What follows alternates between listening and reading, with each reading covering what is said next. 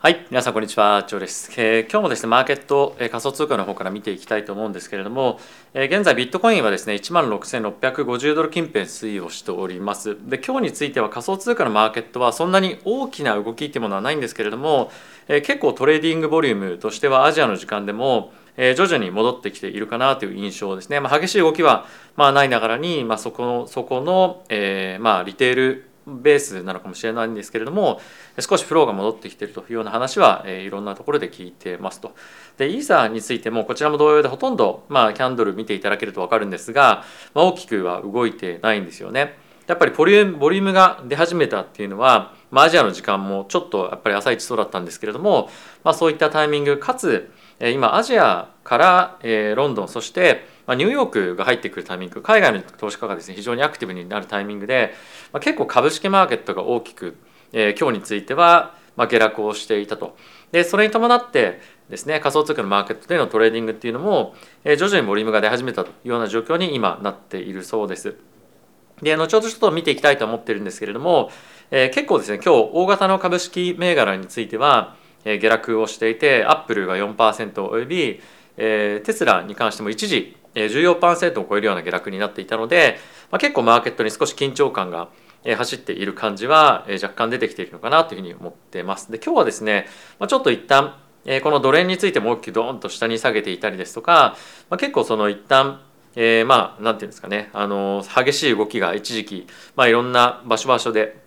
えー、まあ見れたんですけれども、まあ、全体的にはまたちょっとドル買いの方向に向かっているということで、え全体的に少しリスクオフの方向感になっているかなと思います。でこんな状況の中金利がどうなっているかっていうのをちょっと見ていきたいんですが金利は全般的にちょっと下がってきているんですよね。なのでまあちょっとその全般的な動きの流れの中で金利が上がってからの株価が下がるみたいな、まあ、これまでのっていうかまあここ最近の動きというよりもちょっと典型的なリスクオフの動きっていうのが、まあ、今日は全般的に見えているのかななんていうふうに思っていてえ少し警戒しています。やっぱりその年明けの流れの中で、え少しやっぱりこの金利が下がってかつ、え株価が下がってみたいな感じの流れっていうのは去年まではなかったじゃないですか。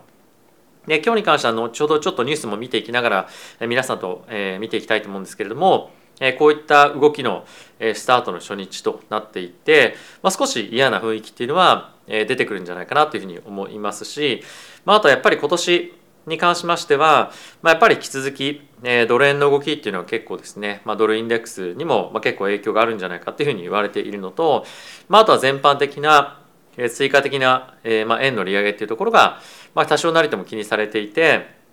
え、ドル円は下落方向。でかつ今日の動きを見てみると、ま、株価に関しても少しえー、まあ年初で、まあ、弱く推移する可能性が、まあ、結構高いんじゃないかなというふうに思っているので、しばらくはダウンサイドの方向感を、まあ、リスクマーケットを見ていくんじゃないかなというふうに、まあ、ちょっと考えたりはしています。まあ、あの今日についてはそんなに大きな経済指標だったりとかがないので、まあ、一応今週の金曜日にあります雇用統計の数値を見てもう少しマーケットがどっちの方向感に動いていくのかっていうのを、まあ、強く意識するんじゃないかなと思うので、まあ、今日一日だけの動きで、まあ、そんなに正直決められないっていうのはあると思うんですが、まあ、やっぱり初日の動きっていうのは少し今後の方向感を占っていく上で、まあ、多少なりともやっぱりイメージをなんかちょっと植え付けるっていうところもやっぱあると思うので、え、気にをしていきたいなというふうに思ってますと。で今日はですね、えまあ、結構そのマクロの、まあ、今後例えばさっき言った雇用統計を見ていく上で非常に重要なヨーロッパの関連指標というとかっていうのも出てきておりますのでそういったところをですねまずは見てから仮想通貨の関連ニュース見ていきたいと思います。で、まあ、本題入っていく前なんですが、まあ、皆さんにも常にお伝えをしている通りえー、ZoomX ですね、概要欄の方のリンクから口座開設いただきまして、まあ、今現在新規の口座開設の方には2000ドルのボーナスというのもですね、えー、まああの提供していると、まあ、上限で2000ドルなんですけどもそういったところもあるので、えー、ぜひご利用いただければと思っております。はい、というところでまずはこちらを見ていきましょう。えーまあ、一つ非常に面白いなと思った記事なんですけれども、えーまあ、以前ニューヨークフェットの、チーフをしていた、えー、ダドリさんという方がいらっしゃるんですけれども、えーまあ、US のリセッションに関してはまあ、かなり高い確率で起こるでしょうということを言っていました。まあ、これはさらに引き続きアメリカの方がですね金利を上げていくことによってリセッションに、えまあ、経済をですね、まあ、入れ込んでいくというような感じの、えま、前提条件のもと話をしているんですが、まあ、その中で非常に面白かったのが、え、フェットが主導で、ま、今回リセッションに突入をするということで、え、リセッションが行われた場合とかリセッションが起こった場合フェットはそれに対して金利をですね下げることによって、えーまあ、そのリセッションを回避、まあ、ハードランディングみたいなものを回避するでしょうというふうに言っているので、まあ、結構マーケットが見ているような方向感の話をしているのかなというふうに思ったんですけれども、まあ、やはり以前 FED の関係者だった方からこういったコメントが出るということで、えー、まあやっぱりその年の後半にかけて利下げ期待みたいなものが、まあ、一層強まるというかやっぱそういった方向に、まあ、行くよねみたいな感じの、まあ、確信をですねさらに強めるような内容になる可能性も、まあ、一部あるんじゃないかななんていうのは考えたりはしていました。でもそんなそんな中ちょっと面白いなというふうに思ったのが、えー、金利がですねやっぱ今4.75%から5%っていうところを、まあ、今年に関してはピークに、えー、まあ、今捉えている方が非常に多いんじゃないかなというふうに思うんですけれども、まあ、やっぱりここ数日間というかですね、まあ、昨日今日の動きの中で、まあ、5%まで意識を、まあ、してくる人も引き続き非常に強くいるので、まあ、こんな感じの、まあ、今チャートにはなっているんですけれども、まあ、やっぱり引き続き、まあ、その金利の上限のアップサイドというところを気にする人は出てきているんじゃないかなというふうに思ってますと。でなぜまあこういった動きに金利がなっているかっていうと一つやっぱり気になるポイントとしてはドイツへの失業者のまあ数字がですね12月に関しては予想外に減少したんですよね。つまり思っていた以上にヨーロッパの方でも雇用が強くてウクライナ戦争の影響について限定的に少しなってきたんじゃないかということで思った以上にヨーロッパの方も景気が強いただしものすごくインフレが続いているということでさらなる加速的なヨーロッパの方での利上げっていうところの期待が今高まっていると。でプラスやっぱり同じようなことが、やっぱりアメリカの方でも起きるんじゃないかっていうことが、一部懸念をされてくるんじゃないかなというふうに思うので、え、この金曜日にはですね、まあ、雇用統計失業率の数値出てくるので、まあ、少しやっぱり今週いっぱい弱含んでいく可能性が、ま、比較的、ま、高くあるんじゃないかななんていうのは僕は思ってます。まあ、それに伴って仮想通貨のマーケットっていうのは少しやっぱりあのダウンサイドについて下落方向の可能性もあるんじゃないかなと思うので、まあ、ちょっとそういった方向感で、まあ、まずは第1週目見ていきたいなっていうのは思ったりはしています。はい、でここから仮想通貨の関連ニュース見ていきましょう。でまずこちらなんですけれどもえ今現在進んでおります FTX のですね裁判なんですがもうあのすごいスピードで今進んでいて、えーまあ、今回、えー、無罪をですね、えーまあ、このアフロさんアフロはですね、まあ、主張をしていると。でまあ実際にどうなるかっていうのは分からないんですけれどもえ今回実際にアラメダリサーチおよびえ FTX の共同創業者の方が、まあ、今回調書作成に貢献したということで、まあ、だいぶ内部事情に関しては詳しく、まあ、いろいろと話がされているということでこの内容がまあどういった裁判への影響になるかっていうのは今後非常に注目が集まるんじゃないかなというふうに思っています。で続いてなんですけれどもグレースケールのですねイーサリアムのトラストファンドっていうところが、え、まあ60%のですねプレミアムダウンに今現在なっていてビットコインが大体40%ぐらいなんですけれども、まあ、やっぱりこの辺りがどんどんどんどん下落しているということは、まあ、機関投資家からの、まあ、仮想通貨投資離れみたいなものが引き続き起こっているということで、まあ、そんなに簡単に機関投資家のお金が、まあ、プライマリーマーケットよりもこのセカンダリーというふうに言われるようなマーケットに戻ってくるのが、まあ、少し時間がかかるのかなというふうに、まあ、ちょっと見えなくはないので、まあ、やっぱりそんな簡単に、まあ、ブルーマーケットは戻ってこないなという、まあ、印象をつけられるようなニュースになってくるかなというふうに思っています。はい、続いてこちら見ていきたいと思うんですが、えー、ジェミナイというですねレンディングの、えーまあ、プラットフォームがあるんですけれども、えー、そこのユーザーがですね、えー、ジェネシスと、まあ、DCG の、えー、グループに対して、えー、集団起訴を起こしたということが発表されていますと。でジェミナイに関しては、えーと、ジェネシスに対して、えー、お金を貸していてジェネシスがですね、まあ、あの債務超過に、まあ、昨年、えー、なったと。で債務超過になったんですけれども、まあ、それをですね隠蔽するために、えー、そのジェネシスの、えーまあ、債務超過になった、まあ、一部のアセットを、まあ、DCG という親会社が、まあ、買うことによって、えー、ジェネシスがいあのいかにもその、まあ、債務超過になっていないようにわざわざ見せるような、まあ、バランスシートに、えー、一部見せかけたということで、えーまあ、今集団起訴にえなっているということですね。でプラスそれに加えて、えジェネシスについては、えーとまあ、レンディングのプロトコールも、えやっていて、彼らが、えーと、販売していたというかですね、えーとまあ、その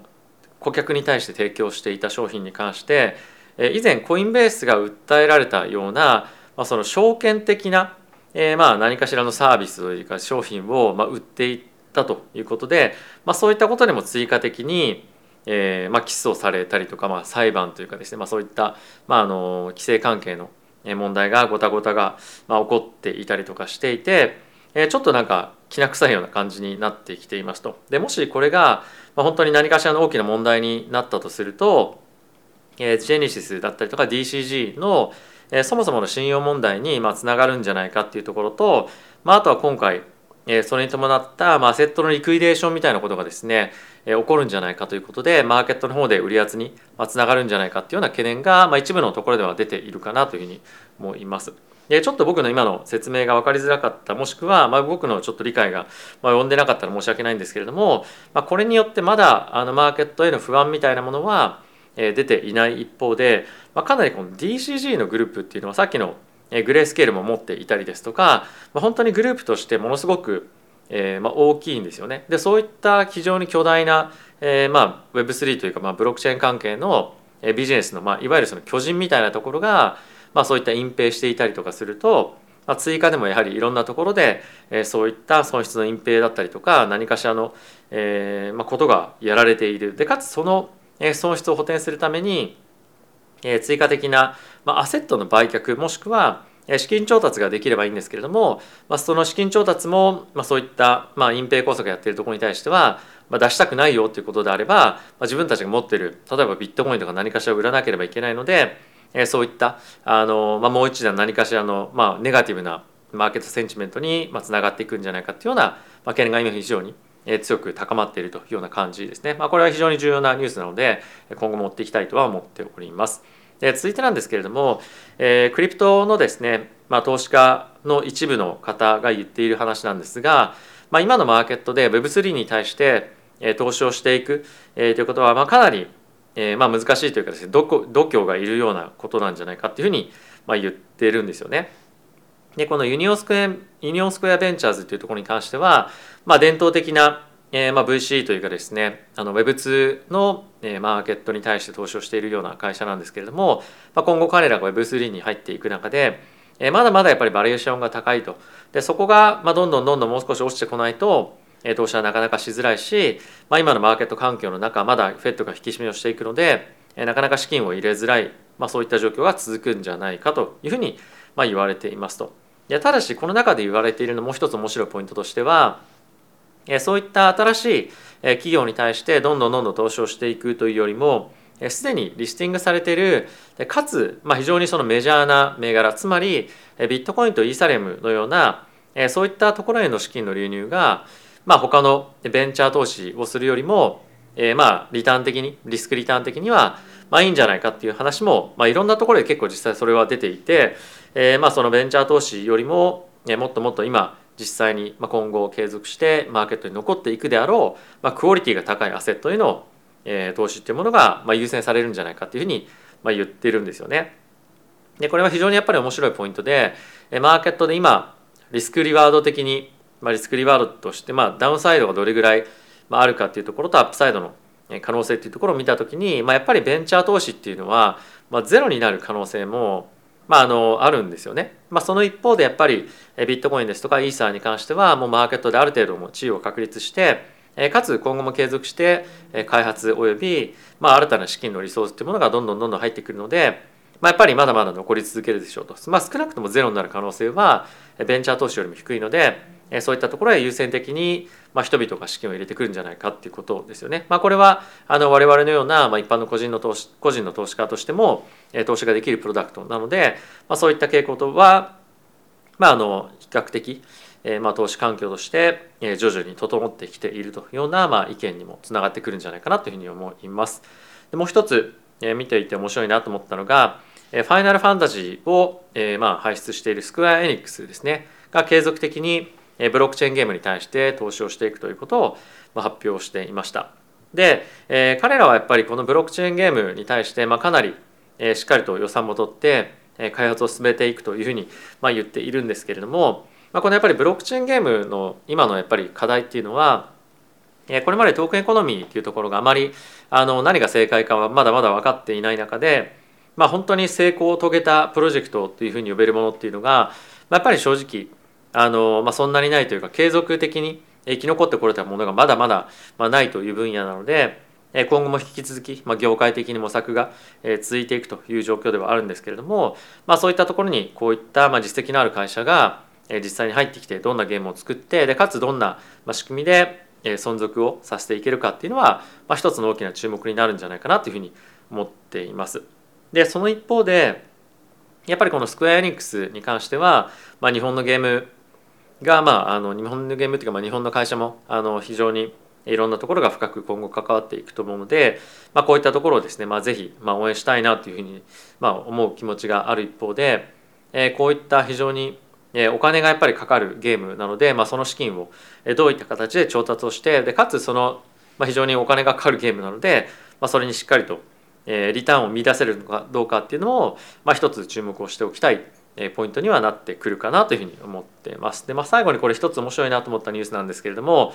えー、まあトラディショナルな資産運用会社なんですけれども、そこがですねクリプトのマーケットに関しては引き続き今のこの冬のマーケットがまあ終わってしっかりとまあカムバックするでしょうということをまあ発表というかまあ意見を述べてたんですよね。やっぱりこの彼らが見ているのは、まあ、やっぱりインダストリーとしての,、まあその可能性っていうところももちろんそうなんですが、まあ、このやっぱり4年サイクルみたいなところがしっかり繰り返されるんじゃないかっていうことをまあ言っているわけなんですけれども、まあ、僕もクリプトのマーケットについては引き続き、まあ、あの